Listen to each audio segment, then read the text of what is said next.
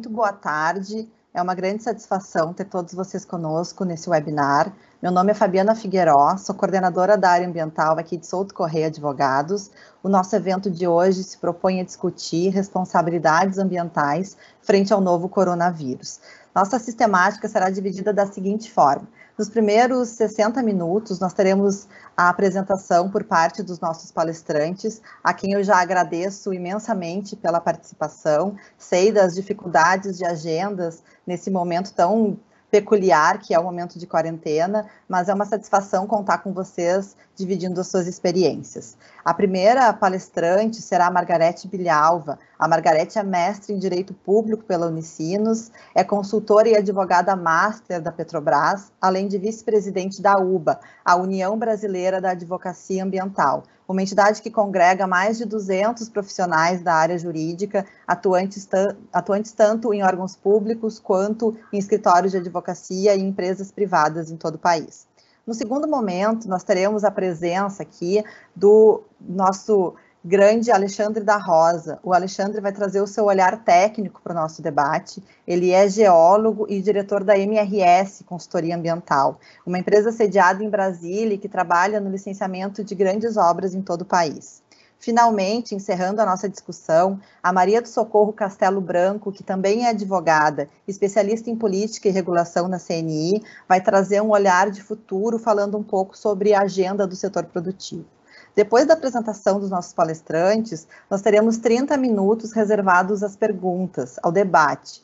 Essas perguntas vocês podem fazer por meio do nosso chat, que se encontra localizado no canto direito da página, e a curadoria vai ficar por conta da minha colega, também da área ambiental, Juliana Preto. Eu pediria então que todos vocês participem, tragam as suas inquietações, as suas dúvidas, porque certamente esse debate, as colocações de vocês vão tornar aqui a nossa discussão mais interessante nesse final de tarde. Antes de dar início aqui, efetivamente, à exposição dos nossos palestrantes e passar a palavra para a Margarete, eu gostaria de trazer rapidamente duas reflexões que me são muito caras e que me parecem relevantes para a nossa discussão.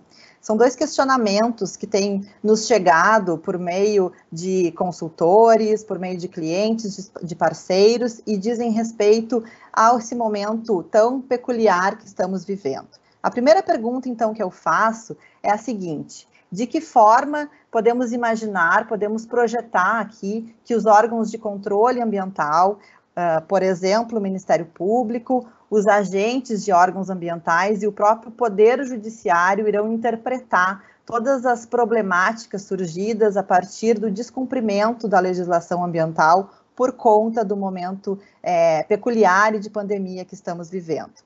E a segunda pergunta que eu gostaria de deixar para os senhores e senhoras, e que tenho uh, refletido aqui ao longo dos últimos tempos, diz respeito a quais são as estratégias que podem ser adotadas pelas empresas, pelos advogados, no sentido de mitigar essas responsabilidades ou, eventualmente, até mesmo afastá-las.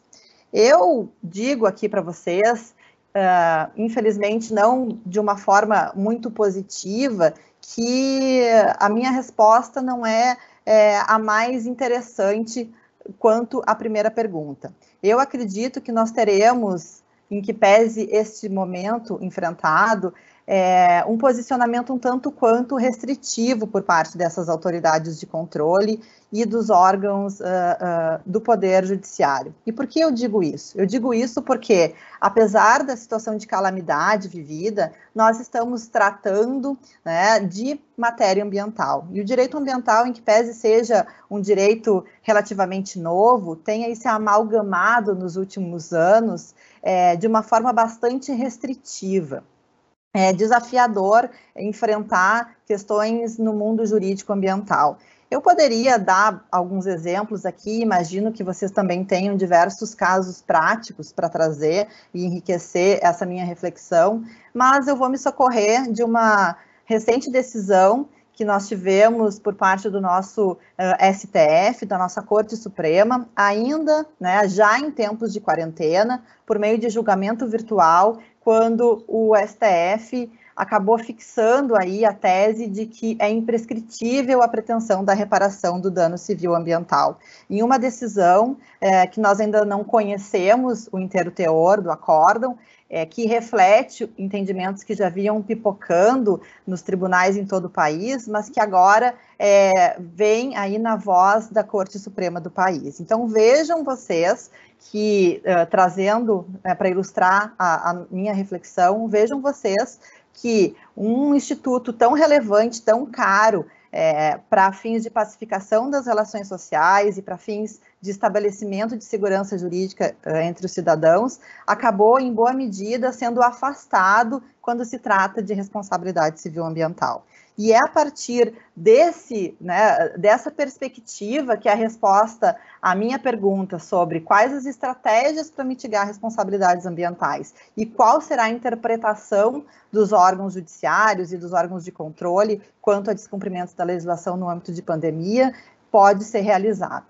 É, eu diria aqui que, analisando toda a gama de normas publicadas nesses últimos quase 60 dias, nós uh, se pautando aqui especialmente no que tem uh, sido trazido pelos órgãos ambientais, tentando de alguma forma organizar os procedimentos e, e, as questões no âmbito dos licenciamentos ambientais, o que nós verificamos, e aí falando aqui com certo pesar, são normas muito mais preocupadas em regular protocolos de documentos, atendimento ao público e prazos processuais. E aqui ligo, então, o meu primeiro alerta, e depois quero ouvir a percepção dos nossos palestrantes em relação a isso, porque muitas dessas normas, e talvez a, né, a, a grande maioria delas, para não dizer todas, elas se focam muito mais em aspectos de prazos procedimentais, mas elas, infelizmente, não entram no mérito ou então não apresentam de uma forma mais contundente quais serão os critérios utilizados pelos agentes ambientais na hora de avaliar quais uh, os motivos que levaram a possíveis descumprimentos das normas ambientais e daquelas obrigações fixadas no âmbito dos licenciamentos. Trazendo quatro exemplos em relação a essas normativas, já me encaminhando aqui para a conclusão da minha apresentação, eu citaria o comunicado publicado pelo IBAMA no início do mês de abril, imagino que a Margarete depois vai falar um pouco mais sobre ele, e esse comunicado de IBAMA, na minha percepção, é talvez a norma mais completa que trata do assunto, porque o IBAMA, ainda que se trate de um comunicado, e até onde aqui foi a minha pesquisa não tenha sido é, veiculado aí no, no, Diário Oficial, não tenha um caráter uh, normativo mais forte, esse comunicado, ele primeiro deixa claro que as obrigações legais perante o licenciamento elas precisam ser mantidas, mas ela, ele, ela abre aqui uma possibilidade, ele abre uma possibilidade de que isso seja cumprido na medida do possível. E aí o IBAMA traz aqui, inclusive, e, e, nisso ele tem essa norma tem um diferencial, esse comunicado tem um diferencial em relação às demais, ele apresenta alguns caminhos a serem adotados pelos empreendedores nesse sentido, inclusive quanto à forma e, e prazos aí para que essas manifestações, em, em, alguma medida, ou momentos uh, que essas manifestações devam ocorrer. Buscando a legislação dos órgãos ambientais estaduais, eu cito aqui três exemplos: o exemplo de uma portaria publicada pelo Instituto de Meio Ambiente de Santa Catarina, o IMA Antiga Fátima, uma normativa, uma instrução normativa da FEPAM, aqui órgão ambiental do Rio Grande do Sul, publicada no final de março, e também uma decisão de diretoria da CETESB, que foi publicada recentemente. Essas três normas, elas têm aqui em comum também é, o fato de tentar, em alguma medida, disciplinar prazos para cumprimento é, para apresentação quanto ao cumprimento de obrigações ambientais, mas vejam que elas uh, não afastam e, e, nem, em alguma medida, relativizam essas obrigações ou tratam de critérios de análise quanto às impossibilidades surgidas. No caso da FEPAN, no Rio Grande do Sul, isso fica muito claro na medida em que o artigo 2 dessa uh, instrução normativa diz que essas suspensões elas não se refletem nos monitoramentos da qualidade uh, de controle dos impactos gerados para aquelas atividades que seguem em operação. E aqui faço um parêntese, porque nós temos visto muitas dificuldades por parte das empresas para cumprir com questões que são relativamente simples e corriqueiras no âmbito dos licenciamentos ambientais e das suas operações. Eu citaria, por exemplo, e, e é o, aqui a norma se refere, também a, a portaria da CETESB, a, a decisão de, de diretoria da CETESB vai nesse sentido, a uma simples por exemplo, coleta de efluentes para fim de análise de parâmetros de lançamento. Nós sabemos que várias licenças ambientais, trazem essas obrigações nas suas condicionantes, isso é feito periodicamente pelas empresas, mas muitos empreendedores têm encontrado dificuldades, porque os laboratórios de análises, eles não se enquadram entre, entre atividades essenciais, esses laboratórios estão com número de profissionais reduzidos, as próprias consultorias privadas ou a, as áreas técnicas internas das empresas têm dificuldades, muitas vezes, de ir a campo e, e coletar esses materiais e encaminhar para as análises. Pois bem, essa é uma das situações que, no meu ponto de vista, pode gerar problemas no futuro, pode gerar discussões e, portanto, precisa ser muito bem documentada e encaminhada.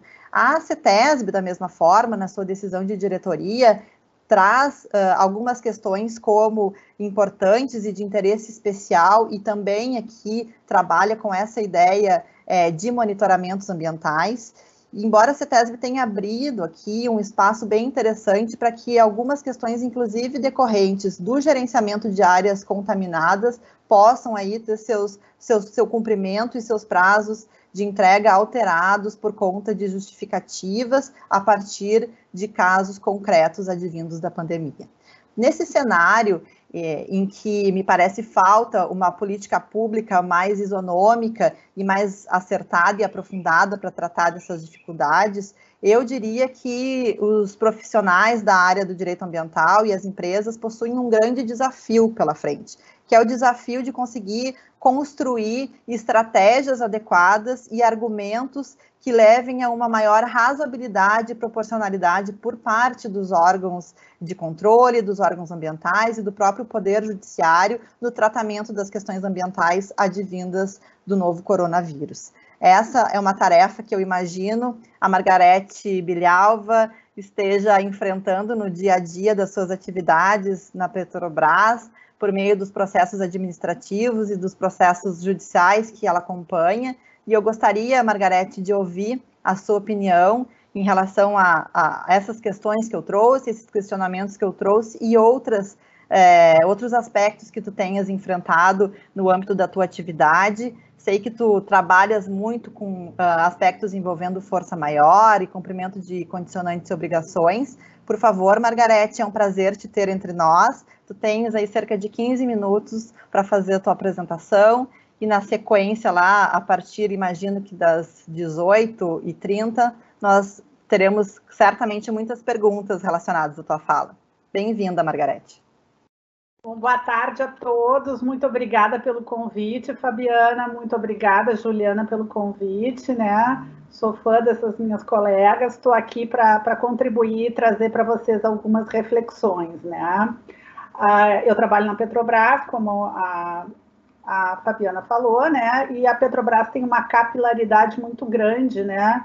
E no, no âmbito nacional, a gente atua em diversos estados e a gente tem a nossa produção offshore, né? De petróleo, que é licenciada pelo IBAMA. Então a gente se deparou numa situação como todos inédita, né, com alguns, uh, algumas peculiaridades específicas da nossa atividade. Né? A nossa atividade ela é de utilidade pública, por força do artigo 1 parágrafo 1 da Lei 9847, e, além disso, né, tem toda uma legislação uh, que foi editada em razão da pandemia, né? E a nossa atividade é considerada essencial, né? Está lá no inciso 17 do artigo 3 do decreto 10.282, com a redação dada pelo, pelo decreto 10.292 de 2020. Então, a nossa atividade é essencial do poço ao posto para uh, uh, nós assegurarmos o abastecimento nacional.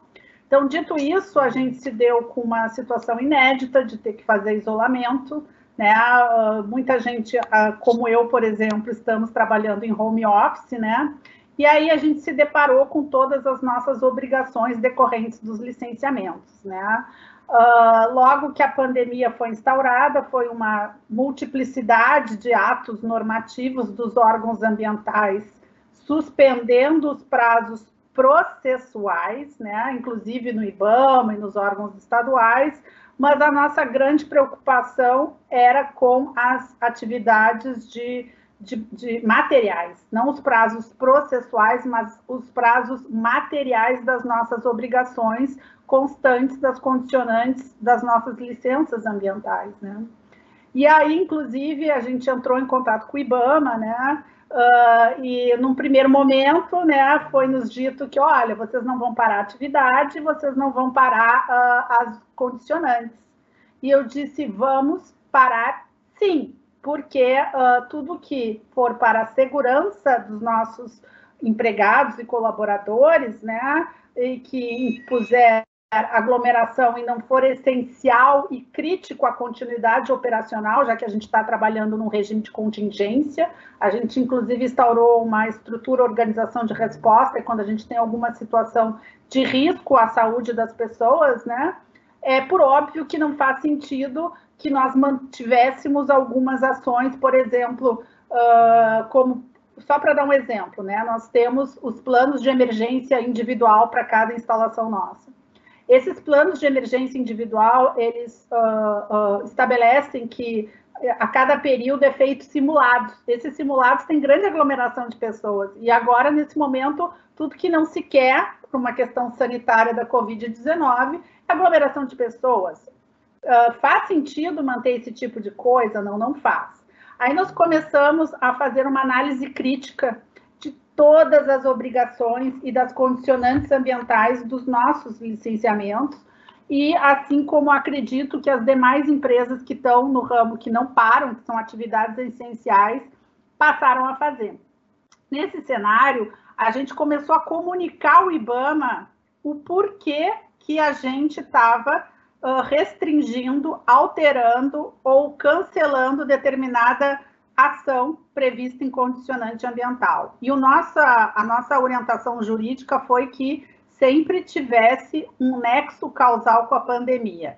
Explico o que, que significa isso. Esse nexo causal significa que tudo aquilo que não for uh, uh, uh, essencial e que implicar risco de ter aglomeração de pessoas, deslocamento de pessoas, né, e que implique em eventual disseminação da, da doença, da Covid-19, a gente, por uma questão de, de, de segurança dos nossos empregados, da sociedade, nosso dever cívico de contribuir para a não disseminação, a gente estava comunicando antes para o IBAMA.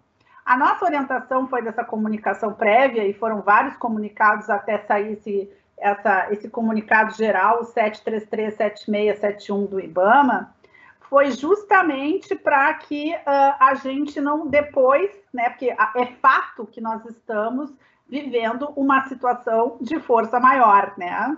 Essa, essa questão de força maior, esse reconhecimento dessa força maior, né, jamais vai ser tido só como um, uma força maior de ato interno. É um ato externo, imprevisível, irresistível, previsto na legislação civil, lá no 393, tem outros dispositivos que falam na força maior, e a gente vai ter que lidar com as consequências disso.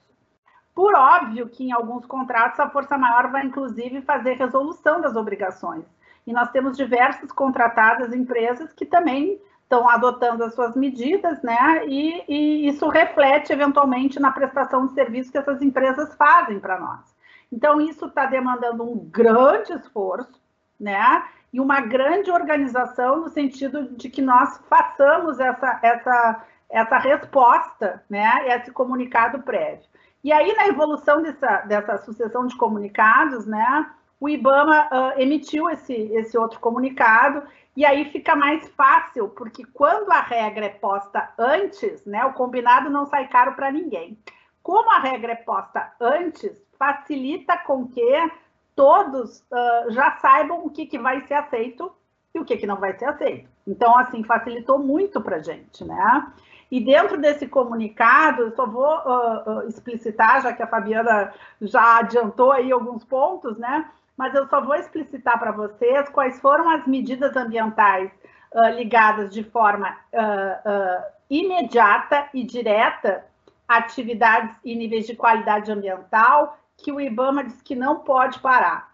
Tratamento de efluentes líquidos ou gasosos e resíduos perigosos, garantia da estabilidade do solo, garantia da segurança ambiental e controle do risco de acidentes, manutenção imediata da qualidade ambiental e bem-estar público das áreas diretamente afetadas pelos impactos, garantia de proteção de elementos ambientais, meio físico, biótico, socioeconômico, que sem a medida podem sofrer danos diretos e permanentes. Por óbvio, né? se eu tiver lá na, como condicionante de licença um projeto de educação ambiental que eu teria que juntar determinada comunidade, que a gente isso não vai ser feito, não faz sentido, né? Então, isso aqui dentro de um critério de razoabilidade. Garantia de pronta execução dos planos de emergência e congêneres no caso de acidente.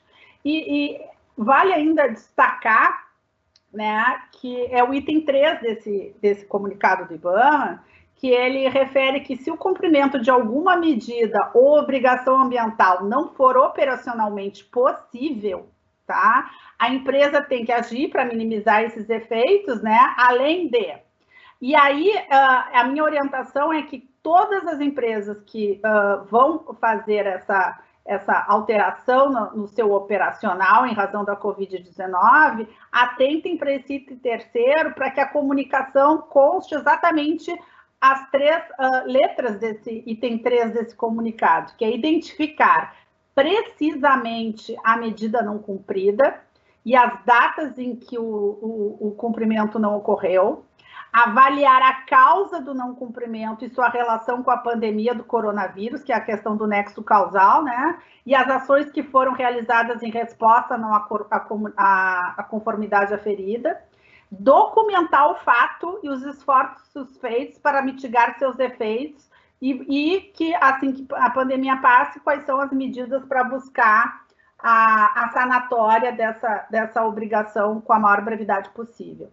Então, assim, o IBAMA facilitou realmente, né? Isso aqui acho que foi, inclusive, muita uma reação às ações adotadas pela Petrobras, no sentido de resguardar os nossos interesses os nossos, uh, e os nossos direitos, né? Já que não faz sentido manter todas as atividades na mesma forma como é, a gente está vivendo um novo normal, né? E vamos ter que nos acostumar, estamos no momento em isolamento social e, e, querendo evitar a disseminação da doença, e a gente tem um compromisso com a segurança, a vida e a qualidade uh, uh, de trabalho dos nossos, dos nossos uh, empregados e colaboradores, né? Então, assim, o IBAMA facilitou porque ele deixou uma regra muito clara. Por óbvio, gente, quando a regra está clara, depois a gente já sabe a diretiva e a gente já fez o dever de casa de comunicar, né, a partir desse comunicado, dessa forma e facilitou muito, né? Porque quando a regra está posta, a gente já sabe que ele vai ter que aceitar, porque ele já, já o IBAMA já explicitou que iria aceitar. Então facilita muito, né? E a gente vai uh, se deparar com diversos problemas na pós-pandemia, quando a máquina começar a rodar, eu não tenho dúvida, né? Porque às vezes a retomada dessas obrigações depende de contratos que eventualmente uh, tenham sido interrompidos, uh, existe toda uma questão logística, né? Vai ser uma, uma situação que vai exigir muito cuidado dos advogados, né? E, e, muito esforço das empresas em estarem documentadas, bem fundamentadas, né? E agora o, o, a minha, o meu grande conselho é preparem-se se documentando, né? Uh, informando previamente tudo aos órgãos ambientais, independente de ser o IBAMA, porque isso uh, configura boa fé e legítima uh, boa fé na, na operação das atividades, né? E, e aí a gente vai ter depois que discutir né, a, a suspensão né, desses, dessas ações materiais, até porque a gente tem outros atores né, que podem vir questionar esse tipo de suspensão, como o Ministério Público Federal ou Estadual, conforme o caso, e nada mais seguro para as empresas que a gente esteja bem calçado, né? até porque a força maior decorrente da pandemia é um, é um fato incontroverso que ninguém questiona. Outro ponto que nos preocupa é aquelas obrigações decorrentes de termos de compromisso de ajustamento de conduta de TACs e TCs que não são prazos processuais, são ações materiais, né? Então, assim, a gente recomenda aí que cada empresa negocie isso com o Ministério Público, né? A suspensão do cumprimento dessas ações materiais, né? Aqui um caso exitoso que foi foi os taques do Comperge que a gente fez, né? São dois taques grandes, né? De valores bem altos. Inclusive os, os... perdão os valores que a gente tinha depositado, o, o próprio Ministério Público fez um, um, aditivo com o Estado, sem a nossa participação, para destinação temporária desses recursos para combate à pandemia da Covid-19. Mas fato é que a gente conseguiu negociar, em alguns casos, a suspensão das ações materiais. Tá, Margarete, mas e naqueles casos onde eu não consegui cumprir e não conseguir a suspensão da ação material. Nesses casos, eu sugiro que seja uh, protocoladas evidências e correspondências, né, explicitando as razões pelas quais isso não foi cumprido, né, que deve estar bem evidenciado, bem explicitado, e essa discussão vai ficar para um pouquinho para depois, né? Uh, eu não sei como é que está meu tempo, Fabi. Tá bem tranquilo, Margarete. Tu ainda tens aí uns quatro minutinhos para falar. Ah, tá, que bom. Não, porque senão eu, eu, eu engato aqui e não, não termino mais, né? Então, assim, a gente está num cenário novo, num cenário uh, que ainda vai permanecer numa situação de instabilidade bem complicada. A gente tem diversas suspensões de prazos processuais e com relação às ações materiais de condicionantes, tanto de termos de compromisso quanto de TACs, as empresas têm que se precaver e ter o cuidado de se antecipar, agir de boa fé apresentar, até porque, eventualmente, se o órgão ambiental entender, não, mas essa, essa determinada ação XYZ você não deveria ter parado. Mas no momento em que eu informei isso para ele por escrito, dei os meus motivos, né? Ele não vai poder me penalizar porque ele deveria ter dito e me oficiado que eu não parasse.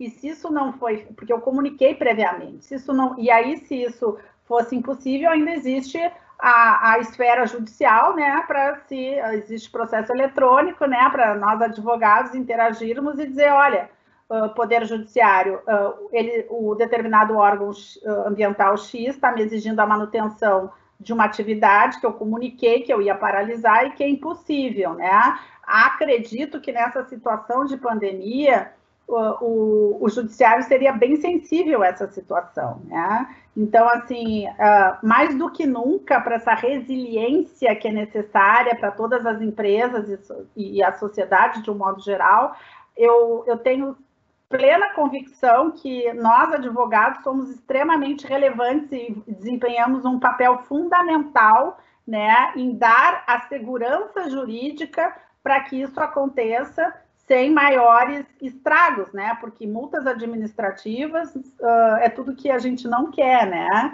Uh, de órgãos ambientais e nem geração de passivos, né? Então, assim, por óbvio, todas aquelas ações que impliquem, né?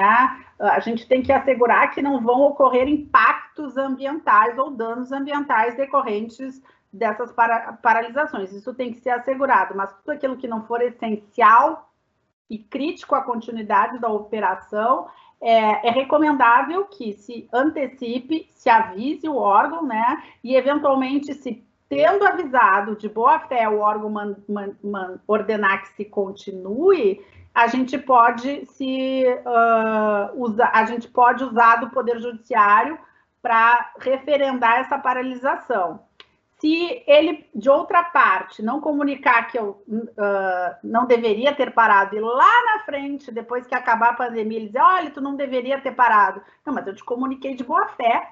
Então, ele não vai poder me autuar, né? Porque ele deveria ter feito isso na época própria. Então, acho que são medidas que eu acho salutares e, e altamente recomendáveis que sejam feitas para a questão da segurança jurídica das empresas.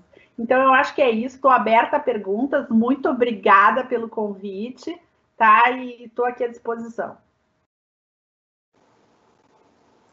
Muito obrigada, Margarete. Concordo contigo praticamente todos os apontamentos, para não dizer todos que tu trouxeste. Nós temos discutido também essas questões internamente no escritório e a nossa recomendação tem sido exatamente nesse sentido, de que as empresas se adiantem, procurem, apesar de todas as dificuldades operacionais desse momento, os órgãos ambientais para, de alguma forma, estabelecer quais são os critérios, quais são as regras do jogo, quais são as dificuldades nesse momento, ainda que existam outros atores dentro né, dessa, dessa seara, eu acho que esse é o primeiro e mais importante passo a ser adotado.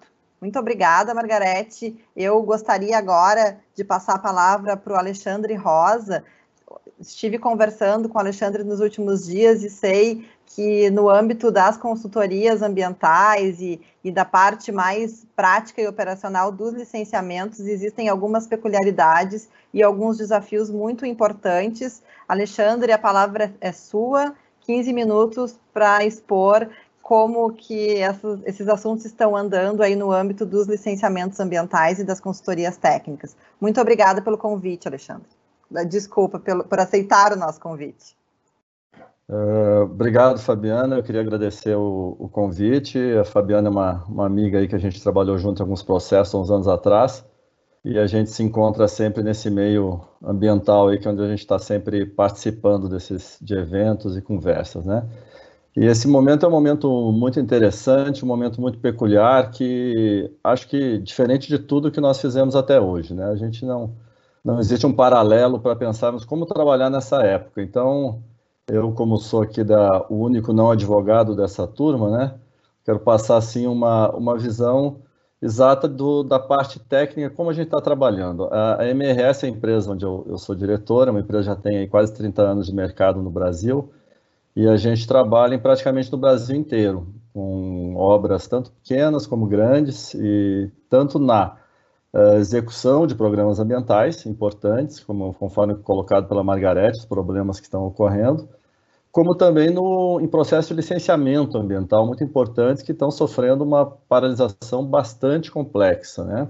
A gente tem aí alguns, alguns uh, processos bem, bem robustos, nós estamos licenciando a Ferrogrão, é um trabalho do governo que é prioritário e que abrange uma área muito grande do país e dificuldades, e eu, eu gostaria, assim, vou dividir a minha apresentação, primeiro passando para vocês como é que a gente caiu nesse momento, né, da, dessa, dessa essa paralisação de trabalhos, uh, como é que nós estamos pensando essa retomada, conforme a Margarete colocou, e também uh, os problemas principais que a gente está vendo de difícil solução, que a gente vai ter que ter uma conversa maior de todos os órgãos envolvidos para procurar uma saída.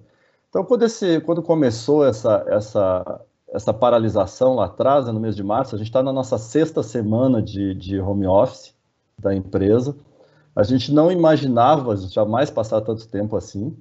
E quando iniciou esse, essa, esse fechamento das, das, das instituições, das empresas, nos pegaram com várias equipes em campo, equipes em campo e nos mais diversos locais do país.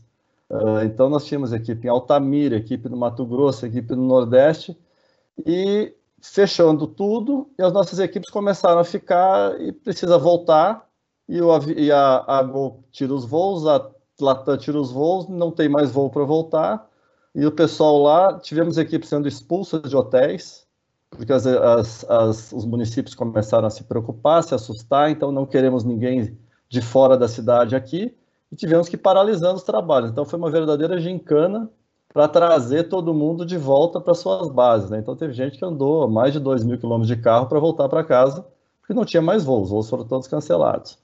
Então uh, conseguimos assim terminar a parte dos trabalhos, outros não, e viemos para o home office, que foi o primeiro desafio que a gente uh, conseguiu ver que é, felizmente, é, é, é algo que dá para para a gente trabalhar bem, nossos trabalhos continuaram, Porém, chegamos no momento agora que está se falando em retomada, né, em vários pontos do Brasil, vários estados aí trabalhando quase que normalmente, e só que a, dificuldade para essa retomada é muito grande, né? não, tanto, não somente para execução de programas, conforme colocado pela Fabiana, pela Margarete, mas também para colocar equipes em campo. Então, você, a gente está colocando alguns critérios que a gente está começando a trabalhar em cima, para ver se nós vamos efetivamente conseguir começar a reativar nossos trabalhos de licenciamento e de programas. É, assim, só uma, um exemplo de, de, de, execução de programas, a gente trabalha com um porto no Nordeste, lá, em, lá no Ceará, o Porto P100, que precisa, que tem programas que têm que ser feitos, claro, de educação ambiental, comunicação social estão mais paralisados, as reuniões, né, estamos fazendo outras ações, mas a gente faz uh, uh, medição de ruído subaquático, que é uma equipe nossa que a gente tem de consultores de Santa Catarina. Eles não conseguem chegar em Fortaleza, porque primeiro que o Ceará está tá numa, numa, numa, num problema sério, e voo não tem, né? Tem que ir para Guarulhos, ficar seis, sete horas em Guarulhos, ninguém quer fazer isso. Então a gente está já seguindo a, a, instrução da Margarete, tem que se documentar, tem que se preparar para não ter problema depois, porque não vai ser fácil solucionar isso. Não se acha uma equipe assim de uma hora para outra para fazer um trabalho como esse. Então são várias dificuldades que, que a gente está tendo em, neste e em outros trabalhos. Então a gente listou algumas algumas uh, premissas para a gente voltar no trabalho. Uh, então a gente está pensando assim, vamos trabalhar primeiro. Qual é a gestão do estado e do município? Infelizmente no Brasil não houve uma gestão centralizada da questão do Covid. Né? Então, cada estado está fazendo uma coisa, cada município está fazendo uma coisa. A gente já teve casos de ter municípios que estão tá fazendo barreira sanitária na entrada, né? as pessoas não podem entrar. Então, não adianta você querer fazer um trabalho nessa, nesse local. Segundo, a própria logística, se, se tem hotel aberto, se os restaurantes estão atendendo, que é um problema que a gente trabalha numa obra linear, você tem N municípios para trabalhar. Depois, é, a própria política do cliente. Tem clientes, quando você trabalha em alguns locais, que é bem mais restritivo para a entrada de pessoas que não são seus funcionários. Né? Então, às vezes, eles querem paralisar, eles querem fazer diferente aquele trabalho. Uh, por último, a questão do órgão ambiental, como colocado pela Margarete. Órgão, como é que o órgão ambiental está se portando? Infelizmente, é, o que ela falou é corretíssimo. É muita norma para prazos, mas na prática mesmo, no, no, no trabalho do dia a dia, não se vê nada, uma, uma reunião, alguma ação para pensar como vai fazer daqui para frente, eu não vi ainda nenhum órgão tomar. Tem alguns exemplos que eu vou passar na frente, mas não, não acho tão relevantes assim do ponto de vista de solução. E por último, a gente tem a disposição dos nossos próprios colaboradores. Uh, há muitas pessoas que não se sentem confortáveis de viajar. Né? Viajar de avião, nem pensar, ninguém está pensando fazer isso ainda no mês de maio. Mas mesmo ir para outro município, tem pessoas que não se sentem confortáveis. Então você vê que para uma retomada, são diversos pontos que tem que casar todos para você começar a trabalhar. Isso vai trazer, sem dúvida, uma consequência no, no, no, né, nesse desenvolvimento dos trabalhos que vai ter que ser negociado para que não haja depois qualquer problema judicial. Bom, aí Passando dessa fase, eu vou para um outro problema que para mim é, é, um que está sendo muito, muito relevante eu não estou vendo uma, uma, uma solução clara. Eu vou falar especificamente das audiências públicas dos processos de licenciamento. Nós somos pegos em, em, em processos que estão uh, para ser feitos, que iriam ser feitas as audiências públicas e elas foram canceladas. Obviamente, né, elas foram canceladas porque não pode fazer uh, acúmulo de pessoas. Inclusive, eu, eu, eu, fico pensando agora como a gente, em algumas coisas, foi irresponsável, né? No dia 12 de março, eu assisti uma audiência pública no Ceará, um dos lugares mais uh, impactados pelo Covid, patrocinada pelo IBAMA, que tinha mais de 300 pessoas no ambiente insalubre, de tanto calor e tanta gente apilhada. 13 de março. Hoje é, nós estamos é, um mês atrás, uma, uma irresponsabilidade que não foi visto no passado e continua não sendo visto agora. Então agora não se faz mais. Aí começam a vir as soluções. Ah, vamos fazer audiência pública online. Olha, judicialmente, se você não combinar com todas as partes envolvidas, isso vai dar um problema. Porque você tem Ministério Público, você tem o empreendedor, você tem o órgão ambiental, você tem a comunidade, você achar que toda a comunidade vai ter acesso online, isso você restringe acesso. Então, corre o risco de fazer uma audiência pública online agora e ter que fazer novamente no futuro. Então, não, e, não, e não existe uma regulamentação, né? Eu citaria aí o caso do Rio de Janeiro. O Rio de Janeiro soltou uma, uma norma do INEA na semana passada, regulamentando essa audiência pública, mas ela, ela é muito, assim, uh, superficial. Ela fala que está regulamentando, mas no futuro, ou seja, tem muitos poréns, né? Quem é advogado tem, sabe mais do que, do que eu para colocar nesse ponto, né? Não, não me parece algo seguro para seguir, né? Não, acho que poderia ter, deveria ter sido mais discutida, talvez envolver mais pessoas nessa discussão antes de baixar a norma. Então, é um caso que não se resolveu. Esse, esse é um problema que eu não eu não não estou vendo como vai ser resolvido, porque eu não consigo imaginar nesse ano alguém liberar um, um, evento com 300, 400 pessoas em algum lugar, todo mundo junto assistindo uma audiência pública. Sinceramente, não vejo. Então, nós vamos ter que achar uma alternativa, porque não é possível também ficar parado sem uh, uh, realizar nada, sem o processo de licenciamento ir para frente, por causa disso. Então, você talvez seja aí uma oportunidade para começarmos a discutir algumas normas absurdas que existem no Brasil, né? Eu, eu assisti, Margarete, semana passada, aquela outra exposição, você participou com o SAIS, né, no dia 21, estava uh, aquela pessoa do, do, Rio de Janeiro, os estados que, onde tudo é obrigatório, né? qualquer licenciamento em arrima, a audiência pública é obrigatória, ele faz uma linha de transmissão de 30 quilômetros, para quê? Não precisa. Então, vamos começar a mexer nisso, vamos começar a tirar o que não precisa. É, eu, eu, eu, participei de, já participei de dezenas de audiência pública nessa minha vida profissional, eu, eu já tive audiência pública, a gente saiu catando gente para participar, porque ninguém queria ir. Porque senão o órgão ambiental é capaz de mandar fazer de novo.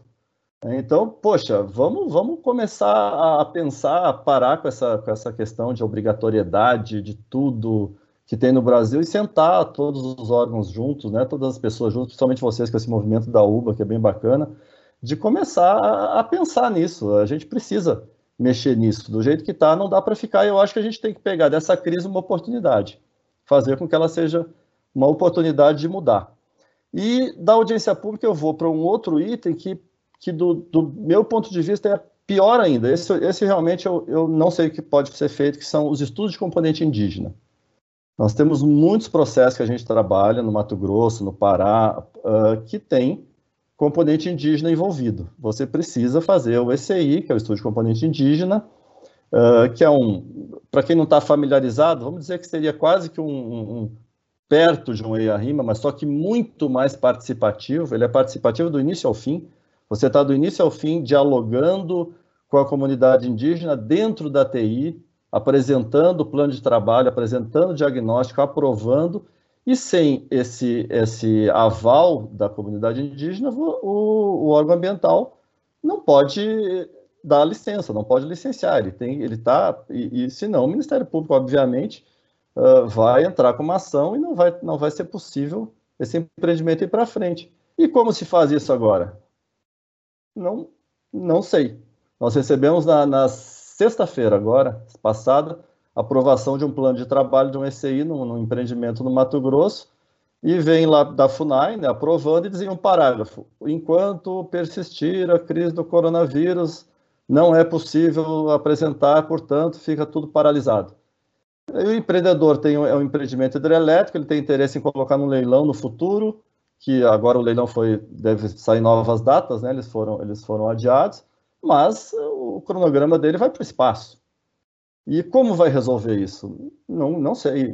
Realmente, essa, essa parte da, do componente indígena, que envolve diversas obras grandes no Brasil, usinas hidrelétricas, a própria Ferrogrão, que é, que é um, um, uma ferrovia, e outras, sinceramente, é, é, um, é uma situação bem difícil que a gente está passando, e se não houver aí uma ação do governo, da FUNAI, conversando com todos os envolvidos, tem empreendimentos que vão ficar inviabilizados, inviabilizados serem licenciados e, e, e começarem a estar tá na programação no, no, futuro muito próximo.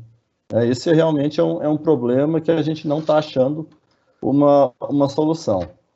E assim, para concluindo né, essa, essa, essa minha apresentação, eu acho que é, é, é a hora da gente tentar fazer boas, uh, pensar novas saídas. Como eu disse antes, a gente não imaginava trabalhar tanto tempo em home office, seis semanas.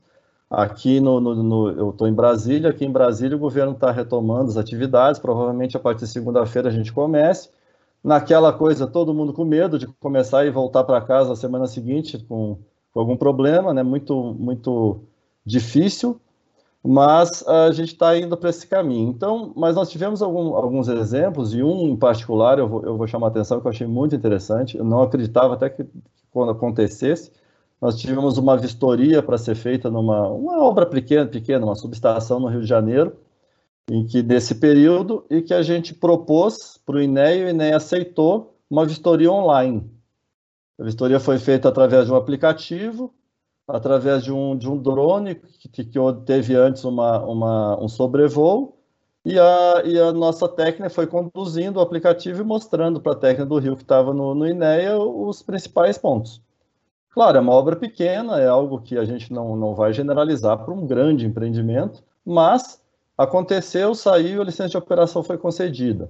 Não ficou pendente porque o, que havia determinação do INEA que sem a vistoria não haveria a emissão da licença de operação. Eles tinham prazos a cumprir, multas se não tivesse prontos para gerar e tudo mais. Então, são questões que a gente precisa uh, pensar. Quem sabe por que está aqui para frente a gente não usa né, esse tipo de, de mecanismo, esse tipo de coisa, para tirar alguma, algumas coisas boas dessa crise, né? Mas uh, a mensagem que eu quero deixar assim é, é, é essa: essa retomada vai ser muito difícil, ela não vai ser tranquila. Gente, eu estava falando do Ceará e a gente tem vários empreendimentos no Ceará, a gente não tem perspectiva de voltar para o Ceará, que lá o problema está muito sério. Então, não, não, não dá para planejar. Tem alguns estados que a gente vai começar, nesse país que é muito grande, a gente vai variando, mas sem uma segurança de, de, de se vai ter continuidade ou não, né? E e você sabe, a gente é uma, é uma empresa de consultoria, trabalha com vários empreendimentos, o fator econômico é muito forte, a gente tem que, tem que trabalhar, tem que faturar, e todo mundo precisa, né? Como os escritórios também. Então, a gente realmente precisa ter continuidade nos trabalhos, a gente não pode ficar num vai e vem. E, e eu, eu, eu penso, assim, que é muito importante alguma entidade conduzir uma conversa séria com, principalmente com o IBAMA, que é o órgão licenciador federal, alguém precisa assumir um protagonismo nessa questão de normatizar algumas coisas nesse pós uh, fechamento, digamos assim. Porque se a gente ficar nas resoluções que existem, nas atribuições que estão lá, nós vamos todos ter muitos problemas, não só judiciais como técnicos, porque realmente a gente não vai conseguir executar diversas coisas o, o Ministério Público, não, não, eu não me iludo de que ele vai pegar leve, não vai. Ele vai lá ver o que está faltando e vai dizer que dá para fazer, e a gente vai ter que ver, e nós não vamos conseguir, e os, e os empreendedores vão ter grandes problemas. Então, uh, eu acho que precisa ser feito um movimento nesse sentido de que alguma entidade aí faça uma, uma, uma conversa, tenha uma boa interlocução com o IBAMA e o IBAMA com os órgãos estaduais, para que a gente tenha o mínimo de normatização nesse pós-pandemia, para que as coisas voltem ao normal e todos possamos trabalhar e continuar nessa desenvolvendo esse nosso nosso difícil trabalho nesse nesse país, né? Eu agradeço mais uma vez, Fabiana, o convite para esse evento e a gente está à disposição aí para conversar sempre que for preciso, tá bom? Muito obrigado. Muito obrigada, Alexandre. Sempre muito bom te ouvir. Essa, esse braço técnico é muito importante dentro né, da, da, perspectiva ambiental. A gente, eu brinco que aqui todas as manifestações e, e os aspectos trabalhados nos processos administrativos, em defesas ou em processos judiciais, eles precisam ter esse apoio, esse viés técnico, e tu faz uh, esse trabalho de uma forma muito interessante. Acho que teu, teu discurso aí eu destacaria essa novidade, esse case em relação ao uso de drones para fins de, de, fiscalizações e vistorias. Acho que se os órgãos ambientais têm lançado mão dessa ferramenta para medidas de fiscalização e controle, é muito salutar que também o façam para poder dar andamento aos processos de licenciamento, especialmente nesse momento, e que essa ferramenta, esse instrumento siga sendo utilizado também no futuro. Nós sabemos das dificuldades orçamentárias, de pessoal, de deslocamento que nosso, nossos órgãos ambientais enfrentam uh, em situações normais. Então, acho que é muito bem-vindo. Concordo também que precisamos pensar em alguma normativa, alguma diretriz é, que, que trabalhe esses aspectos para pós-pandemia e as questões que estão acontecendo agora. Essa é uma das minhas grandes é, inquietudes e reflexões, e acho que tu abordaste muito bem todos esses detalhes. Muito obrigada. Eu, de imediato, então, passo a palavra para Maria do Socorro. Maria do Socorro tem trabalhado aí no âmbito da Confederação Nacional da Indústria toda a agenda e aspectos regulatórios e políticos institucionais do setor. Sou uma admiradora do trabalho que a indústria faz e da forma como a CNI e as federações estaduais trabalham a agenda da sustentabilidade do setor produtivo.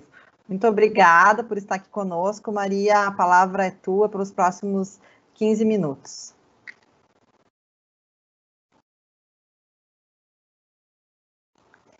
Maria, tu precisas tirar o microfone do mudo.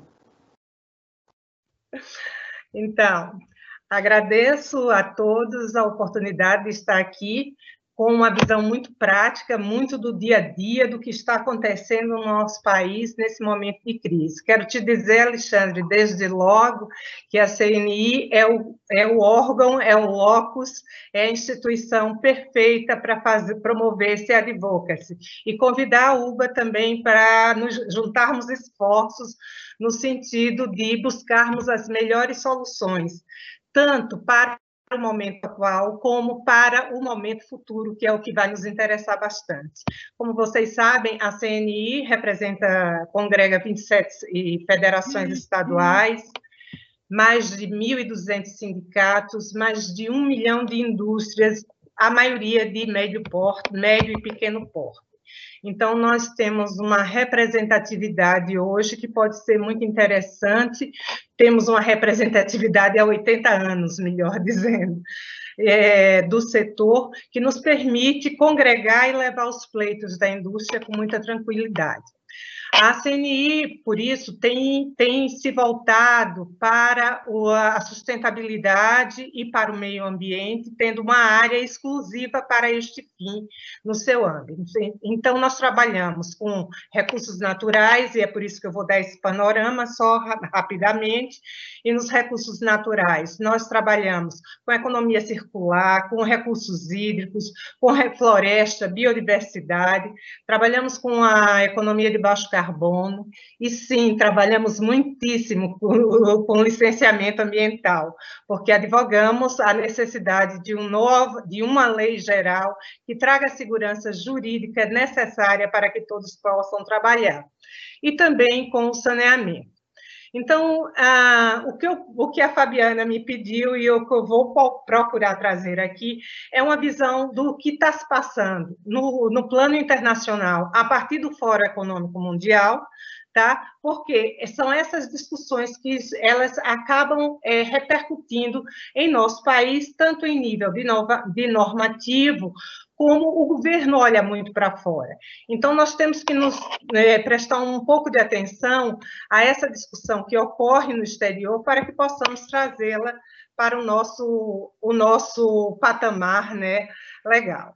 O, Fábio, o, o Fórum Econômico Mundial é, ele existe desde 1971, fica na, em Genebra, e ele tem como principal objetivo justamente é, congregar líderes empresariais, e, portanto, a indústria está nisso, e apontar o futuro, apontar saídas para o futuro.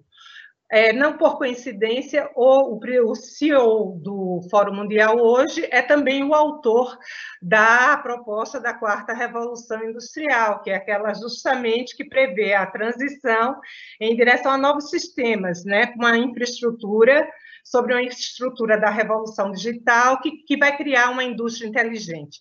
Porque essa indústria que hoje nós temos, ela não vai ser suficiente para encarar os desafios. A CNI já vem falando há muito tempo desta revolução 4.0 e ela vai se integrar rapidamente, eu, nós acreditamos nisso, pós-pandemia. Por quê? Porque ela traz, ela consegue conectar o lado físico com, com o lado é, digital e consegue aportar soluções que impactam muito pouco o o meio ambiente. Nesse ponto, eu quero fazer um parênteses para lembrar o seguinte, é, para tornar isso um pouco mais prático. A, o Fórum Econômico Mundial, quando publicou o seu relatório deste ano sobre os, os riscos né, para os próximos 10 anos, ele publicou no dia 15 de janeiro. A portaria do Ministério da Saúde, que reconheceu, não reconheceu a calamidade, mas que declarou, declarou a emergência ambiental, a emergência, melhor corrigindo, em saúde pública, essa portaria foi de 4 de fevereiro. Até hoje, até hoje, todo mundo acredita que existe um decreto de calamidade pública, mas não existe. Tá? E isso, é, Margarete, Fabiana e todos que nos assistem, Alexandre, isso é muito sério para todos nós. O que existe é um decreto legislativo, tá? Para fins exclusivamente fiscais. Ou seja, esse decreto legislativo protege somente o, a, o poder executivo, em termos de proteger, por exemplo, as compras públicas, as compras que são feitas a partir da indústria, por exemplo, ou a aquisição de serviços, ela não está protegida. Nós estamos amparados até agora na velha lei de licitações, porque não há, até o momento, eu repito isso porque é muito importante, é uma das coisas que nós estamos trabalhando. Até hoje, um decreto da Lavra do Senhor Presidente da República reconhecendo o estado de calamidade pública em função da pandemia. Então, isso tudo nos desafia a pensar o futuro, a que indústria vamos ter, como vamos trabalhar, e eu acho que isso o Alexandre foi muito feliz no exemplo do drone, e, e, todos fomos muito felizes em procurar alternativas, porque nós estamos trabalhando agora em um plano muito diferenci, diferenciado, e que nos oferece também uma oportunidade regulatória é, significativa. Por quê? Porque já que estamos só falando de procedimentos, já que estamos só falando de prazos, já que estamos, mas não estamos, como bem pontuou a Fabiana no início da nossa discussão, não estamos falando de mérito, e como bem observou também Margarete, na questão da boa-fé, além de, de tudo isso, é preciso que haja um reconhecimento, porque o governo é o maior comprador é, individual, vamos dizer assim, da indústria e dos serviços. Então, é preciso que haja essa regulamentação para propiciar a retomada, porque nós não vamos retomar uma industrialização no, como alguns pensam, fazer a indústria voltar, a indústria tradicional voltar. Nós vamos voltar já em outro patamar. Um patamar que a indústria de medicamento, a indústria, os fármacos em geral, vai precisar trabalhar muito, os equipamentos para o setor de saúde serão equipamentos que vão demandar uma, uma rapidez e uma agilidade do nosso poder. Haja visto, só a título de exemplo, o que aconteceu agora durante a pandemia. O Senai se dispôs a a restaurar os respiradouros. Os respiradores, aliás, melhor, desculpa, os respiradores. E isso foi essencial quando a gente não tinha no mercado internacional fornecedores para isso. Então, é preciso estarmos atentos, porque a indústria não vai fazer, não se faz só de insumos, vamos dizer, de natureza química, mas de equipamentos e de ferramentas que eu julgo, empresas como a Petrobras vão demandar e vão buscar no mercado internacional. Então, isso nos desafia em que sentido? Nós precisamos estar preparados também para capacitar para essa nova indústria essa indústria 4.0. Precisamos é, le, é, levantar é, ou traçar as linhas regulatórias dessa indústria que vai surgir, já está surgindo pós-pandemia. E a colaboração de todos será essencial nessa construção, tanto de usuários, tanto de industriais, tanto do nosso movimento de advocacy e é, junto ao, ao Poder Executivo e ao Poder Legislativo, porque sem essa defesa dessa nova indústria e das indústrias existentes, porque também é bom dizer que, por exemplo, a indústria têxtil, que andava muito abalada nesse contexto, voltou a ser demandada agora na, nas pandemias durante a pandemia. Será que se sustenta? É preciso buscar alternativas. Alternativas que também é, são é, tem que contar com um licenciamento ambiental ágil, com a, a, um Ministério Público que agilize também essas ações e que nós possamos fazer uma, interlo uma interlocução produtiva sempre em defesa do social do, do, do bem-estar de todos, porque nós sabemos o quê? Que hoje essa indústria é, que está trabalhando é a indústria que está fornecendo medicamentos e equipamentos, mas é uma indústria que fornece energia, é uma indústria que fornece combustível, é uma indústria que transporta os bens produzidos, ou seja, toda que uma indústria, aliás, que é responsável, inclusive, pelos transportes e tudo mais. Então, é preciso, nesse momento, e eu acho que a CNI, ela está, acho não, tenho certeza, a CNI está bem preparada para, ah, junto com todos, é, poder liderar esse esforço que vai ser gigantesco. Eu que não sei quanto tempo eu tenho, Fabiano, porque eu me perdi um pouco, então, essa nova indústria, apenas para concluir, ela vai demandar capacitação, pesquisa, desenvolvimento, porque para que nós possamos retomar o mercado para todos e para o bem de todos. Queria, não, você não me falou quanto tempo? Um minuto? Um minutinho. Então, é, exemplo, hoje, durante a pesquisa e para preparar o melhor possível para é, este webinar, eu acessei uma empresa em Singapura, um, uma colega me mandou, e a questão é a seguinte: eles estão mudando, usando modelos matemáticos, algoritmos, inteligência artificial, todos os recursos disponíveis da quarta revolução industrial, que, que propiciam essa, essa quarta revolução industrial, para analisar o fim dessa pandemia, ou pelo menos a situação é, em que estamos no momento. E dados de hoje, essa empresa chama-se Data Driven Innovation, em Singapura. A, a, o acrônimo é SUTD. É, então, eles estimam, com 97% de certeza, que em 29 do 5, agora, deste mês que vem, ah, já estaremos num, num, declínio acentuado, mas que a, a, pandemia só terá fim em 26, eles chegam a, essa, a esses números, 26 de novembro de 2020.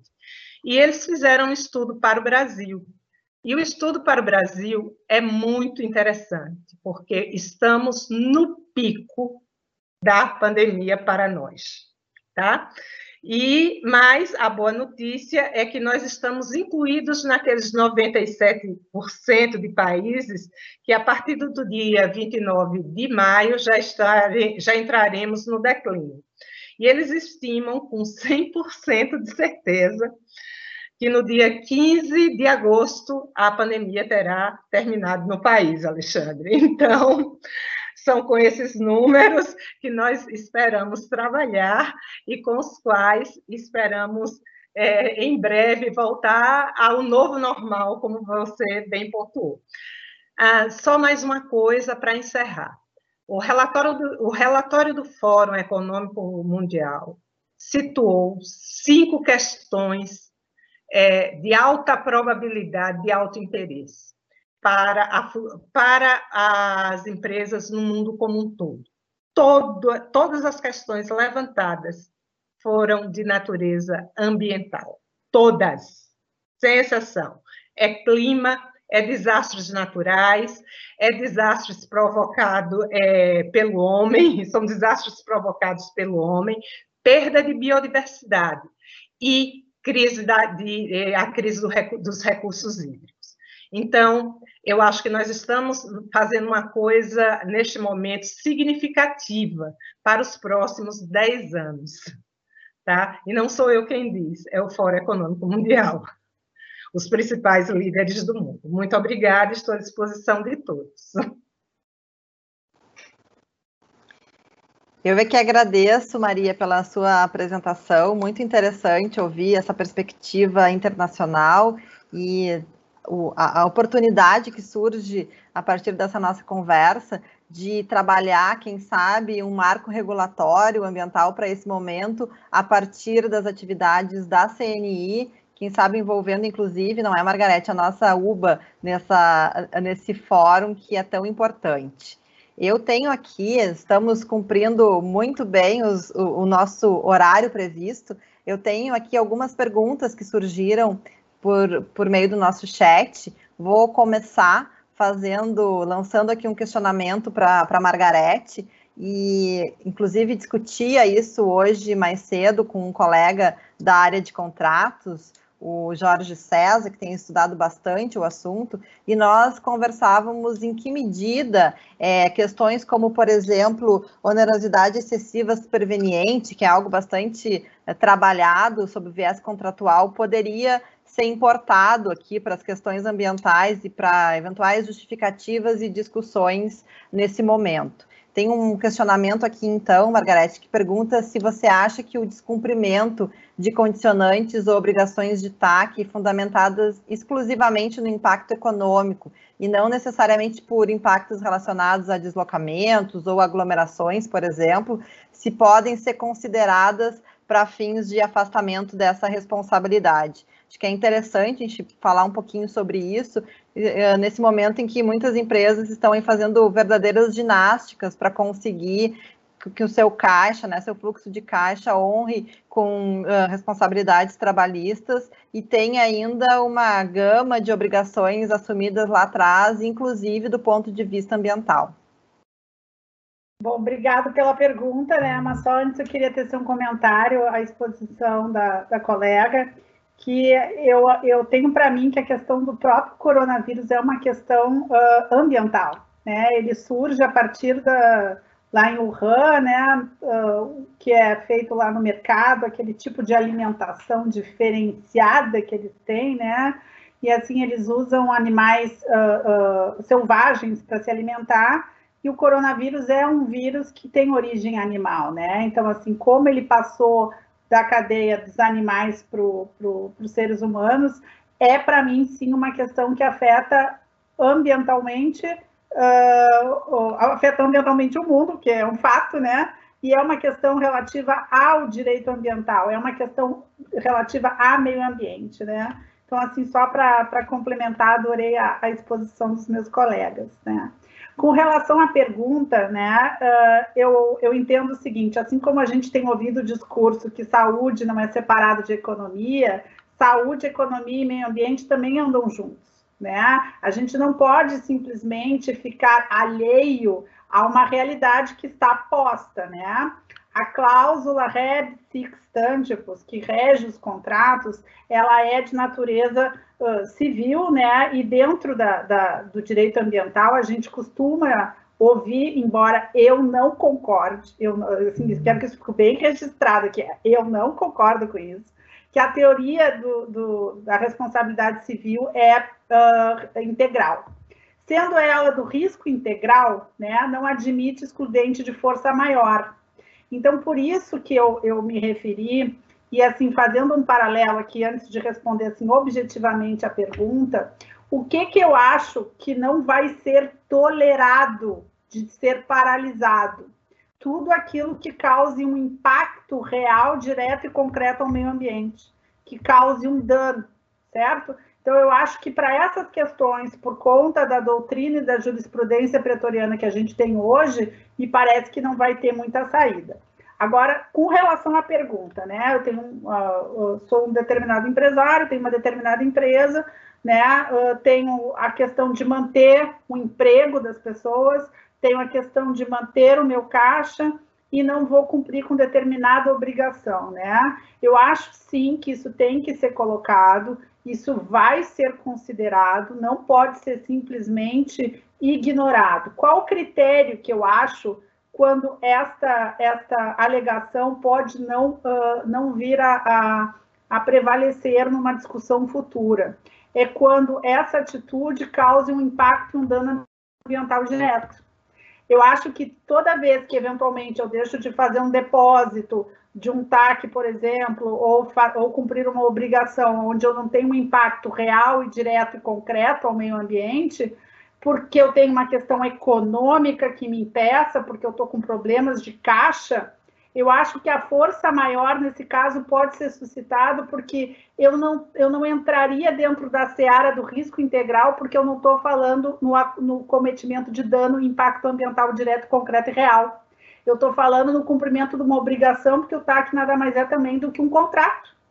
Né? Ele é um caráter sinalagmático, ele é um contrato, e aí, nesse sentido, eu acho que faz sentido, sim, logicamente, que aquela alegação de nexo causal de aglomeração de pessoas é sempre mais, mais, salutar. Mas a gente não pode simplesmente ignorar a realidade que está posta diante de nós. Né? As empresas estão com dificuldade, né? todos têm problema de caixa, né? Até o petróleo está aí numa crise, né? Com uma baixa do Brent enorme, né? Então isso é uma realidade e vai ser uma realidade que vai perdurar por algum tempo. Então me parece sim que isso vai ter que ser bem justificado, explicitado, e eu acho que quando se colocar essa alegação perante o órgão ambiental de que essa eventual não, não, esse eventual não cumprimento dessa obrigação não implicar em nenhum impacto ambiental ou dano direto ao meio ambiente, eu acho que tem grandes chances de ser uh, aceito, até porque uh, o direito ambiental devia ser direito à sustentabilidade, né? A gente está numa, numa, numa sociedade de risco, numa complexidade múltipla, vou fazer até referência aqui ao Ulrich Beck, né? Aquela aquela sociedade de risco complexa, né, a gente tem que trabalhar com tripé, né, o tripé do social, né, aí dentro também a saúde, o tripé econômico e o ambiental. A gente não, a gente não trabalha em segmentos estanques, né? Então, assim, eu acho que dá sim para alegar, acho que tem que ser alegado e eu acho que uh, deve ser, inclusive, documentado. Eu acho que tem grandes chances de sim uh, o judiciário, se o órgão vier não aceitar, ficar sensível a esse descumprimento. É, é, é a minha opinião particular, né? Muito obrigada, Margarete. Eu tenho aqui também uma outra questão que perpassa novamente pelos aspectos econômicos. Vou direcionar para o Alexandre que não sei se a Maria também eventualmente gostaria de fazer algum comentário, mas é quase que uma exclamação aqui realizada por, por nosso colega Maurício, em que ele coloca o desejo de que a taxa de licenciamento ambiental e o, vencimento das licenças seja prorrogado para pelo menos 2021, que, porque os órgãos ambientais, segundo ele, precisam ter sensibilidade quanto a esses aspectos. Alexandre, como que tu verifica essa, essa exclamação, essa proposta aqui do, do nosso colega e que caminhos eventualmente teríamos para isso? Será que poderíamos, e daí trazendo aqui a, a Maria também para a nossa discussão, será, e já respondendo uma outra pergunta que surgiu, seria o CONAMA o órgão responsável por, em alguma medida, trabalhar essa questão uh, do ponto de vista nacional? Nós precisamos, talvez, de legislações específicas nos estados, ou uma norma geral da União sobre o assunto? Acho que é, aqui a gente tem espaço para uma tese, mas no que tu conseguires responder, começando pela experiência mais prática de, de órgãos ambientais do Alexandre. Uh, olha, primeiro eu vou dizer para a Maria que eu anotei 16 de agosto aqui, que acabou tudo, então a gente vai, vai começar com tudo ali. Né? Essa data está guardada. Né? Uh, bom, com relação a isso especificamente, o Maurício perguntou, Primeiro é o seguinte, a gente tem 26, 27 órgãos ambientais no país, mas IBAMA, cada um é um, né? Cada um é diferente, cada um pensa de um jeito, cada um age de um jeito, as licenças têm tudo que é tipo de prazo, validade, preço, é, realmente é, uma salada muito grande. Então você primeiro tem que ver aonde que se está trabalhando, né? A gente está tá convivendo aí com momentos, como a gente estava comentando antes, de órgãos ambientais que estão quase que fechados, porque eles são todos em papel ainda, então eles não têm nem como acessar online os processos, então tem, tem alguns estados que a gente não consegue nem, nem entrar no órgão, conversa com os técnicos por WhatsApp, então você imagina para fazer um processo de renovação de licença, né, o que deve estar, e outros que obviamente já estão mais adiantados. Uh, com relação a prorrogar a licença, eu, eu, não concordo. Eu acho que a licença tem, tem sua validade. A gente tem uma legislação que você solicitar a renovação com 120 dias antes, ela está válida, desde que você esteja atendendo todas as, as condicionantes, e você pode discutir. Com relação à taxa, eu acho que sim, é, é uma discussão pertinente, principalmente porque eu, eu, eu considero em muitos estados as taxas absurdamente abusivas tem valores que, que não, não, não encontram sustentação em nenhum, nenhum cálculo técnico, nem que joguem horas em cima para cobrar o que cobram pelas taxas. Então, nesse momento que as empresas. E aí vamos pensar que a gente não está falando de empresas, só empresas grandes, né? Licenciamento ambiental hoje abrange desde um pequeno empreendimento com, com rendimento muito baixo até grandes empresas. E, e, os de rendimento muito baixo, alguns que porventura estejam até fechados, não estão faturando. Se não está faturando, eu acho que é, é, algo sim que deveria ser conversado com calma, pensado, né? É nossa área essa. Tantos aí os bancos prorrogaram dívida, uh, caixa com programa habitacional e tudo mais. Esse é um item que realmente às vezes passa batido, a gente não pensa, né? Mas eu acho que sim.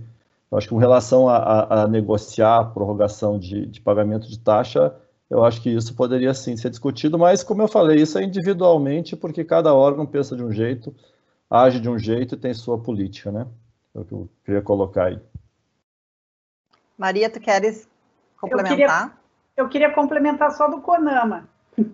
Ah, tá ela... bem. Então a Margarete coloca seu ponto de vista sobre a questão do CONAMA e depois a Maria faz uma complementação. Alguém, uh, tu, alguém perguntou sobre a questão do CONAMA ser o órgão ator na, na regulamentação nessa saída. Eu não acredito e espero que efetivamente não seja. Né? A competência delegada do CONAMA está lá no artigo 8 da 6938, e ele é para estabelecer normas e critérios. Né? Eu já participei de inúmeras, centenas de reuniões no CONAMA, né? Até na época mais crítica, onde a gente tinha 108 conselheiros, né? E agora o CONAMA, inclusive, foi um conselho que foi remodelado, né?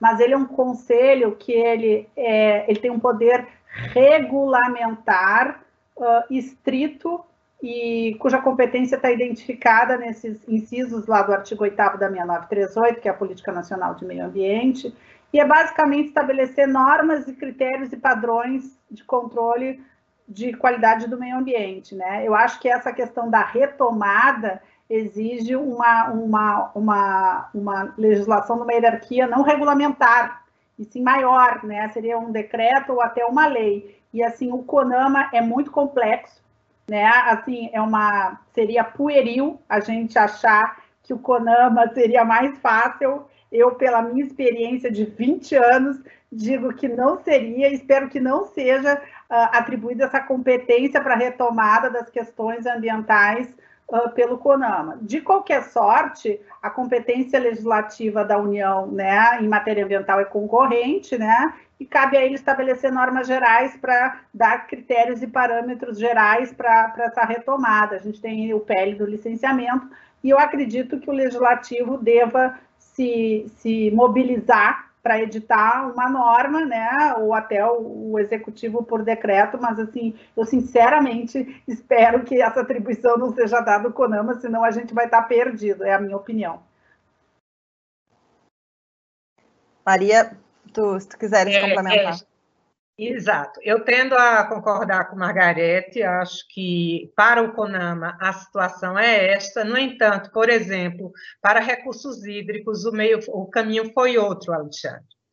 Nós, a CNI, por demanda da nossa base industrial, pleiteamos ao Conselho Nacional de Recursos Hídricos, na pessoa do seu presidente, que vem a ser o ministro do uh, titular né, do Ministério da, do Desenvolvimento Regional, pleiteamos a suspensão da cobrança pelo uso de recursos hídricos em bacias hidrográficas sob domínio da União. E então o pleito foi deferido e a ANA, a Agência Nacional de Águas, já editou uma norma, uma resolução suspendendo esta cobrança. Ainda na área de recursos hídricos, hoje mesmo foi publicado no Diário Oficial a prorrogação das outorgas nas bacias também sob domínio da União. Significa dizer que, em nível de Estado, cada um vai, eh, as bacias sob domínio do Estado, cada um vai ter que ver como é que vai fazer. E onde há essa cobrança. A cobrança nos estados ainda não é tão grande quanto, não é, é, quanto é na União, mas eu creio que seria possível sim, seria não, foi possível e nós já é, encaminhamos essa questão. Ah, para as grandes empresas, hoje o valor não é, é, é significativo, mas e para as pequenas empresas esse valor é, é, é, substancial, porque, como disse a Margarete, como todos nós sabemos, todos estão fechados. Então, qualquer suspensão de pagamento que você possa fazer, ele tem repercutido na saúde financeira das empresas e das indústrias. Então, a, quero dizer com isso também que, mais uma vez, eu coloco a CNI à disposição para nós discutirmos os caminhos e formularmos os pleitos perante, é, perante os órgãos competentes. Muito obrigada, Maria. Tenho aqui duas questões que vou direcionar para a Margarete. A primeira delas, feita pelo uh, nosso Walter Lazzarini, ex-presidente da, da CETESB e possui também uma consultoria na área técnica muito relevante é, em nível nacional. E o Walter pergunta aqui: creio que o diálogo com os órgãos ambientais é mais fácil, pois são entidades técnicas. Como convencer o Ministério Público da dificuldade em cumprir exigências técnicas e compromissos em tempos de coronavírus? E aí eu já linko essa pergunta com outra feita é, no sentido de, eh, de perguntar como se consegue ter mais segurança jurídica no licenciamento ambiental estadual, com ausência de uma diretriz normativa específica do órgão ambiental, como foi feito pelo IBAMA. Se só esses comunicados prévios, é, como de como estou ou não estou agindo em função da pandemia, eles já trazem aí algum lastro de segurança. Margarete, se tu puderes comentar, acho que tu já trouxe aí, trouxeste algumas questões na tua fala, mas se tu pudesse direcionar mais especificamente para o Mário e para o Walter, eu agradeceria. Bom, primeiro com relação ao Walter, né? Eu concordo plenamente que trabalhar com técnicos é mais fácil, que sabem a realidade da execução de uma medida técnica, de uma coleta de laboratório, fazer um posto pesométrico, da questão de logística, da aglomeração de pessoas, é sempre mais fácil para o Ministério Público que tem uma visão uh, binária, né, de preto no branco, pode ou não pode, permitido ou proibido, lícito ou não, que é a, a visão pela ótica da lei, né? Eles não têm uma visão sistêmica, né? Então, assim, o Ministério Público realmente pode ser um entrave. Nesse uhum. cenário, né, eu acho que uh, o, uh, o, Ministério Público, sim, vai ser mais difícil. O que eu aconselho uhum. é, se por acaso tivermos um inquérito aberto para isso, que é o que eu tenho feito, né? Eu informo para acompanhar eventual licenciamento, eu também, na mesma prática de boa-fé, eu informo previamente que eu estou que eu tô, uh, paralisando determinada atividade ou função, e, por óbvio, se ele silenciar, ele concordou, porque ele não vai poder, né, até uma questão de boa-fé, e se ele refutar, a gente vai ter que sentar para discutir, né? Eu acho que uh, a questão de se antecipar nessa pandemia e trabalhar com transparência, que é o que a sociedade deseja, explicitando as dificuldades e documentando isso, é o caminho em todos os cenários, inclusive com o Ministério Público. Então, eu acho que o Ministério Público sempre vai ter alguém que destoa, né? Existem bons procuradores, bons promotores, né? Por exemplo, aqui no Rio, o, o que a gente negociou o TAC do Comperge é um, é um procurador razoável, né, ele suspendeu as ações materiais e processuais dos táxis por ofício, tiveram outros que fizeram isso e tiveram alguns que não fizeram. E esses são os problemas, né? Esses que não fizeram, né, essa, essa atitude, já estão sinalizando que não vão aceitar. Então, assim, acho que a gente, como lidar com essa situação? Né, é uh, uh, uh, indo até eles, protocolando explicando exaustivamente os motivos pelos quais isso está acontecendo. Eu acho, inclusive, que, que se for uma questão técnica muito importante, eu acho que pode até pedir que ele se, se auxilie, utilize a quarta câmara, se for o caso do Ministério Público Federal, para auxiliar, que eles têm alguns técnicos lá que são até bem razoáveis, né? Eu acho que tem esse tipo de ferramenta que a gente pode usar né? Mas eu acho assim que o que não, não aconselho é a gente Uh, uh, o medo paralisa, né? A gente não pode ficar parado e paralisado, a gente tem que ser ativo no sentido de, de tomar essas iniciativas. A segunda pergunta, qual era mesmo? A segunda pergunta era quanto à segurança jurídica uh, no âmbito dos licenciamentos ambientais, só por meio de apresentação de informações e justificativas sem que exista alguma normativa mais específica do órgão, como fez o IBAMA.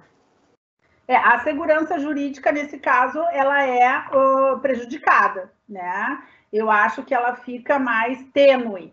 E aí eu acho que a gente deve uh, adotar algumas medidas, né? Então, assim, como o IBAMA é o órgão federal, pode-se usar de exemplo, né? Até porque se o Poder Judiciário e o próprio órgão ambiental federal aceita aquela diretiva, se o órgão estadual não tem, por analogia, a gente pode tentar utilizar e traria alguma. Uh, isso não pode ser desconsiderado, porque se não tem critério, uh, o estadual não tem critério, eu me utilizei do critério federal. Eu estou na Lei Complementar 140, a competência é comum, o licenciamento é comum, e se eu não tenho, se eu tenho silêncio né, eloquente do órgão sobre uma normativa, eu acho que se utilizar por analogia de algo que foi previamente editado, onde a regra é clara, eu acho que é salutar e pode agregar segurança jurídica. Agora, toda vez perdão, toda vez que não tiver uma norma clara, fica mais difícil. Quando a, quando a regra do jogo é previamente conhecida, é muito mais fácil.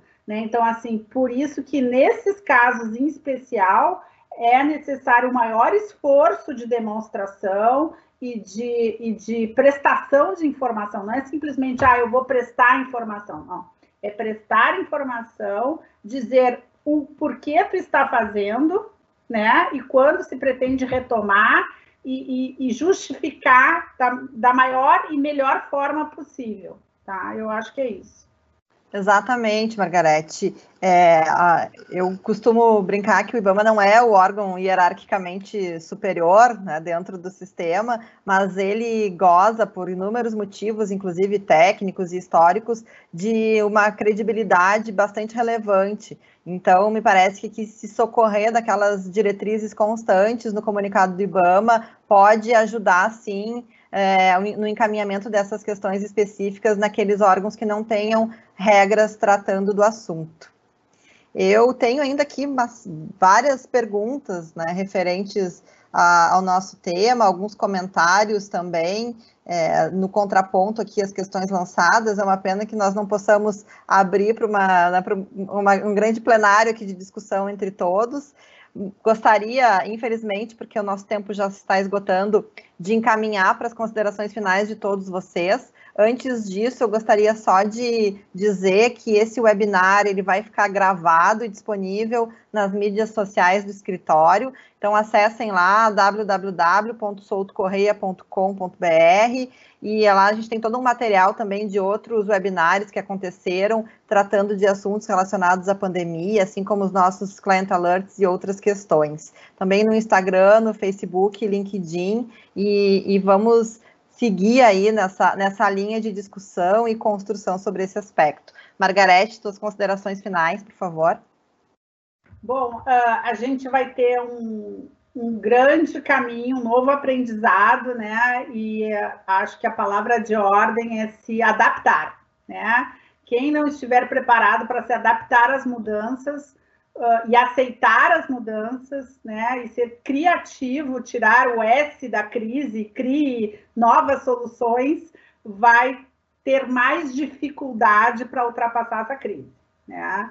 Então, assim, a gente tem que ter um, uma visão aberta, comunicativa e holística das áreas, né, de sociais, econômicas e ambientais, porque a gente é uma sociedade, está tudo linkado, interligado. A nossa disciplina ela é transdisciplinar e eu acho que a gente vai ter que, que se reinventar em muitos, em muitos aspectos, né?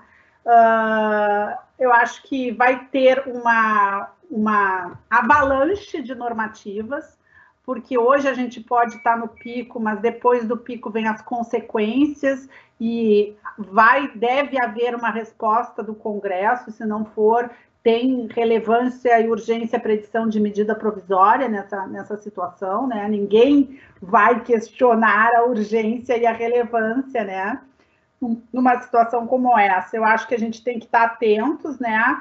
E, e, e uh, uh, conectados a essas mudanças legislativas, essas tendências que vão acontecer, mas eu aposto muito na transparência, né? Até a gente uh, vem migrando agora já para um uma no Brasil e, e mais recentemente para essa questão de compliance mais forte, né? A questão da transparência dos órgãos públicos, né? Da a lei de informação. Eu acho que quando tu se antecipa e vai de boa fé na transparência, né? Uh, ninguém é indene de erro, né? mas eu acho que a pessoa sai na frente no sentido até de eventualmente sofrer uma crítica, poder fazer um ajuste, do que simplesmente se quedar inerte. Então, eu acho que, ah, embora estejamos todos reclusos, devemos todos nos movimentar, né, pela. Perdão. Nos movimentar no sentido de adotar as medidas necessárias para resguardar os interesses e os direitos dos nossos clientes, das empresas para as quais a gente atende, para a gente ter uma sociedade depois que possa sobreviver esse sufoco que está sendo, e, gente, vai ser muito difícil, tá? Infelizmente, eu acho isso. Obrigada, Margarete. Alexandre, por favor, dois minutinhos para as suas considerações finais. Bom, seguindo é, exatamente o que a Margarete falou, é, a primeira questão é do adaptar a gente precisa se adaptar e pensar como vai trabalhar daqui para frente. Agora, além disso, eu seguindo na, no que eu estava discorrendo antes, nós precisamos aproveitar essa crise para começar a mudar coisas e atos absolutamente engessados no Brasil há muito tempo. E a gente não pode continuar nessa nesse conformismo de achar que já que temos uma resolução, uma lei, tá bom e vamos lá. Né? Eu vi que havia uma pergunta ali, Fabiana, de audiência pública, como eu tinha falado, e nessa eu, eu gostaria de novamente falar nessa linha. Está uh, na hora dos estados reverem essa questão absurda de colocar em Constituição que a audiência pública é obrigatório em caso de licenciamento, ou em normativa, ou seja o que for, quando fazem a rima. Isso é um absurdo. Você tem que ter, você tem que ser muito mais uh, uh, sensível a isso para os empreendimentos. Os órgãos ambientais têm que ser mais sensíveis a isso. Eu, eu sou, eu sou, eu, eu até não gosto muito de falar de audiência pública. Eu sou um crítico de audiência pública. Eu acho que a audiência pública já foi há muito tempo. É um, é um, é um evento que tem que ser reformulado. Eu acho que eu já participei de, de dezenas e cansei e acho que não é o caminho. Não, não tenho ainda o caminho, mas eu acho que não é esse o que a gente tem que fazer. Então, nós temos que tomar muito cuidado agora, aproveitar esse momento. Se a gente não aproveitar esse momento para atualizar, para melhorar, para fazer com que as coisas aconteçam de uma maneira mais rápida, a gente está numa era de informatização muito grande. Esse, esse período de home office está provando isso. É, como você disse, Fabiana, uh, vistorias absolutamente desnecessárias, longe para caramba, onde você viaja três dias para ficar uma hora no local e volta mais três dias com várias equipes deslocando, não, não é mais possível. Eu acho que a gente está no momento de tentar aproveitar essa crise, como disse a Margarete, crie, né, tire esse S, vamos fazer diferente para que a gente possa voltar com menos trauma, porque sem dúvida o trauma vai ser grande, tem muita gente aí é, com problema financeiro, não vai ser fácil normatizar tudo, a gente está acostumado aí a ver que o ambiental, às vezes, ele é deixado de lado em, em tempos em detrimento de outras coisas que são consideradas mais importantes, mas não são.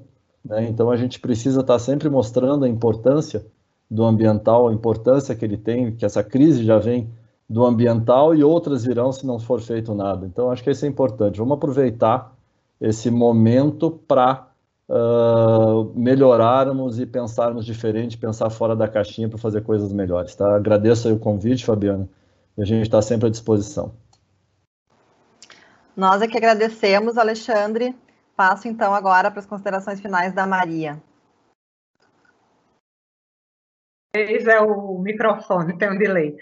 Então, além da, da adaptabilidade, todos nós falamos, vai ser preciso muita resiliência para sobreviver a esse cenário pós-pandemia mas nós todos estamos aprendendo muito durante todo este processo e tenho certeza que nós vamos transformar isso em grandes coisas para, para os nossos clientes, as nossas empresas e para o nosso o futuro do nosso país.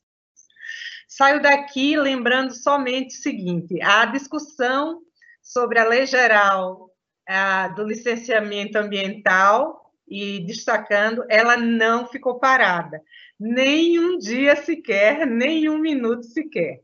Então, nós estamos é, caminhando junto à, à base, junto às federações, junto ao Poder Legislativo e ao Executivo, para que, assim que possível, possamos encontrar um consenso para ter uma lei geral do licenciamento que atenda realmente ao, ao, a esse anseio de sair dessa crise melhor, menos burocrático, mais proativo e mais moderno, em consonância com o mundo que se apresenta para nós.